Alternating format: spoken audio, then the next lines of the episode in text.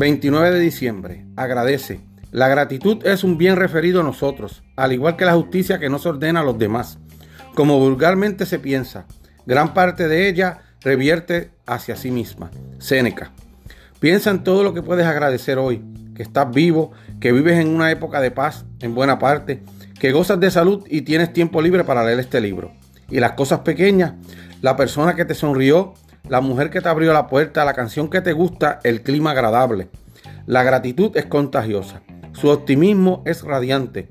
Incluso si hoy fuera tu último día en la tierra, si supieras por adelantado que en pocas horas terminaría, tendrías que agradecer.